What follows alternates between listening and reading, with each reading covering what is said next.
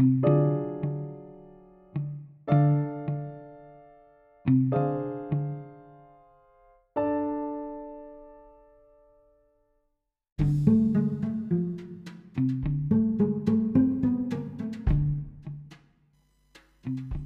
connaît tous cette expression de la Bible, en tout cas elle est reprise dans beaucoup de langues, œil pour œil, dent pour dent, an eye for an eye, a tooth for a tooth, occhio per occhio, dente per dente, nun et nun, nun i et nun i.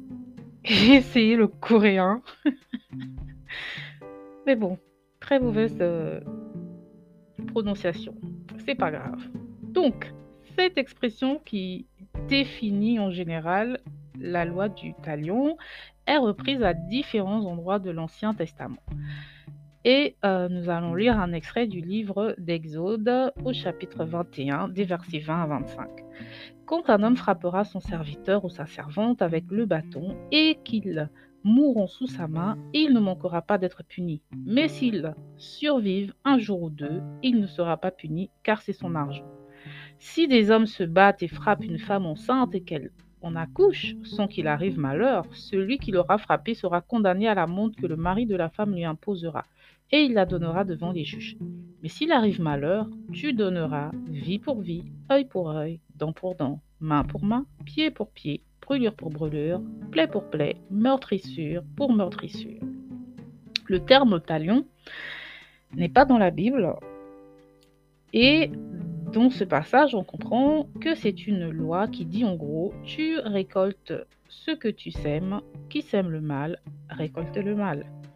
Alors pourquoi une telle loi? La retrouve-t-on ailleurs que dans la Bible? Quelles étaient les intentions de notre Créateur en établissant une telle loi? Si vous me rejoignez pour la première fois, je suis Louise du blog ilestécrit.com et je vous embarque dans un petit voyage dans notre rubrique mensuelle culturelle Il est bon de savoir.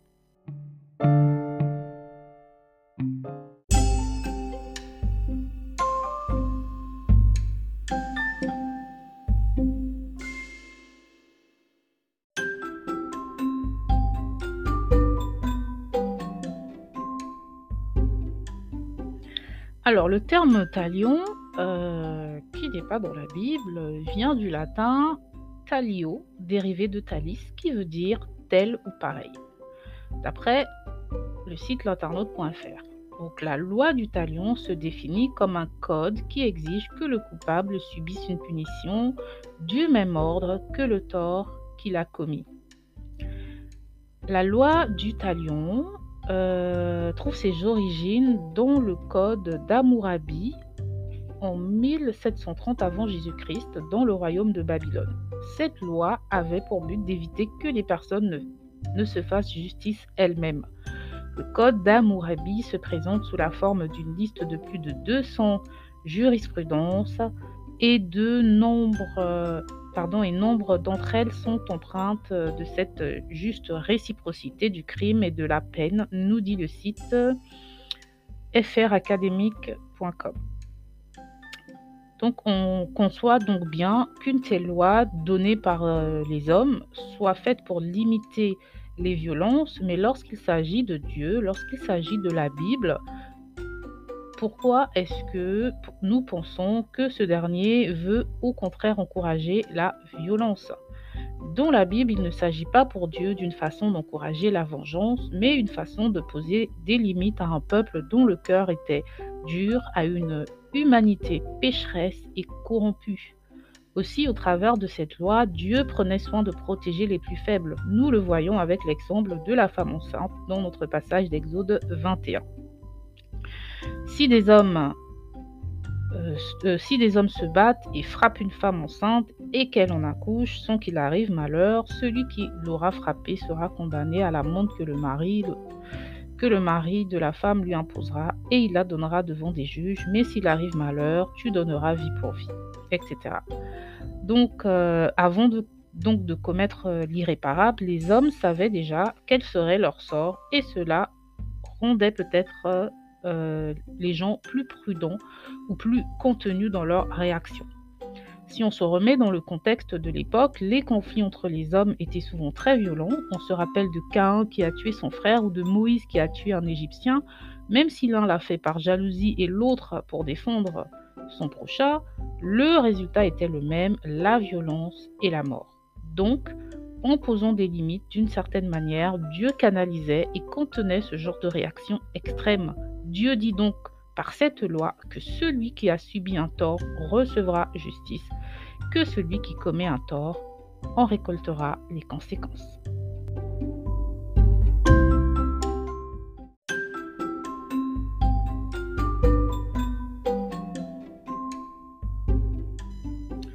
Dans l'Ancien Testament, puisqu'Israël suivait la loi de Dieu, il était leur roi, il intervenait dans les affaires des hommes, il s'agissait donc d'appliquer le jugement de Dieu, tandis que du moment où les hommes ont rejeté Dieu et que nous sommes entrés dans le temps des nations, c'est-à-dire que ce sont désormais les hommes et non Dieu qui font les lois, alors une telle loi devient dangereuse car elle laisse libre cours aux hommes pour réaliser leurs desseins les plus horribles. Les hommes donc ont utilisé la loi de Dieu pour se venger ou pour euh, satisfaire leurs euh, esprits, euh, on va dire, leur méchanceté, voilà, plutôt que pour appliquer une justice. On voit d'ailleurs que les hommes vont loin dans l'application de cette loi. Rappelez-vous l'histoire de la femme adultère qui a failli être lapidée dans le livre de Jean chapitre 8. Une justice biaisée où une seule partie est rendue coupable, la femme, alors qu'il faut bien être deux pour commettre un adultère. Jésus a dit dans Matthieu 5, des versets 38 à 42, Vous avez appris qu'il a été dit, œil pour œil et dent pour dent, et moi je vous dis de ne pas résister aux méchants, au contraire, si quelqu'un te gifle sur la joue droite, tends lui aussi l'autre, à qui veut te mener devant le juge prendre ta tunique, laisse aussi ton manteau. Si quelqu'un te force à faire mille pas, fais-en deux mille avec lui. À qui te demande, donne. À qui veut t'emprunter, ne tourne pas le dos. La vengeance euh, appartient à Dieu et non aux hommes. Dans la nouvelle alliance, Jésus vient donc rétablir les choses. Il sait que son sacrifice va amener à réconcilier Dieu et les hommes. Ceux-ci pourront être les temples de Dieu, recevoir le Saint-Esprit.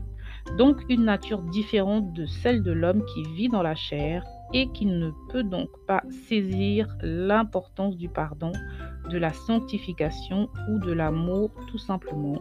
C'est cela le problème, la nature de l'homme qui ne connaît pas Christ.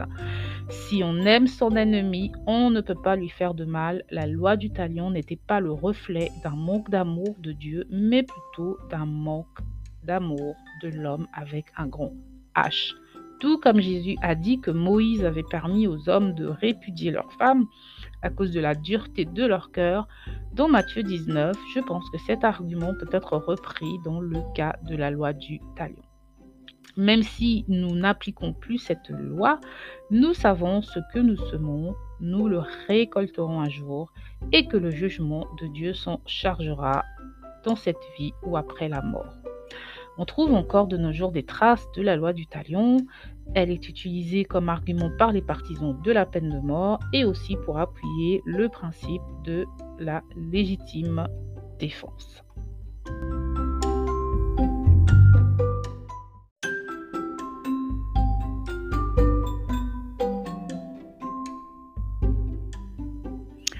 Qu'avons-nous donc retenu ici?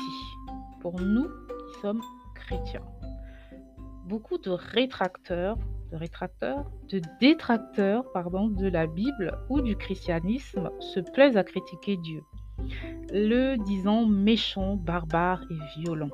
Mais c'est tout le contraire. Si on, on s'attache bien aux Écritures, on se rend compte que Dieu fait toutes choses pour notre bien. Il connaît l'état de nos cœurs et veut simplement établir un ordre, un cadre dans lequel nous ne laisserons pas totalement libre cours à nos mauvais penchants. Comme je l'ai dit, la loi du talion ne témoigne pas d'un manque d'amour de notre Dieu, mais plutôt d'un manque d'amour de l'homme avec un grand H. La loi du talion dans le code babylonien est considérée comme un moyen de limiter les violences entre les hommes. Pourquoi donc penser qu'il s'agissait de l'inverse dans le cadre de la Bible? C'est un principe repris dans d'autres religions telles que l'islam par exemple, ou encore d'autres, mais rappelons-nous surtout ce que Jésus nous a dit, et moi je vous dis de ne pas résister aux méchants. N'utilisons pas cette expression biblique don pour don, œil pour œil pour justifier notre besoin de vengeance, car la Bible dit dans le livre de Romains au chapitre 12 des versets 19 à 21 Ne vous vengez point vous-même, bien-aimés, mais laissez faire la colère divine, car il est écrit À moi la vengeance, c'est moi qui rétribuerai, euh, dit le Seigneur.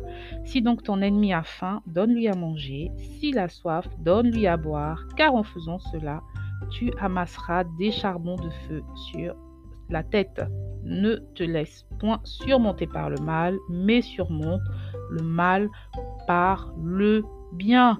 Voilà donc, plus besoin d'utiliser cet exemple de la loi du talion pour décrédibiliser notre Dieu, pour insulter la Bible ou Christ.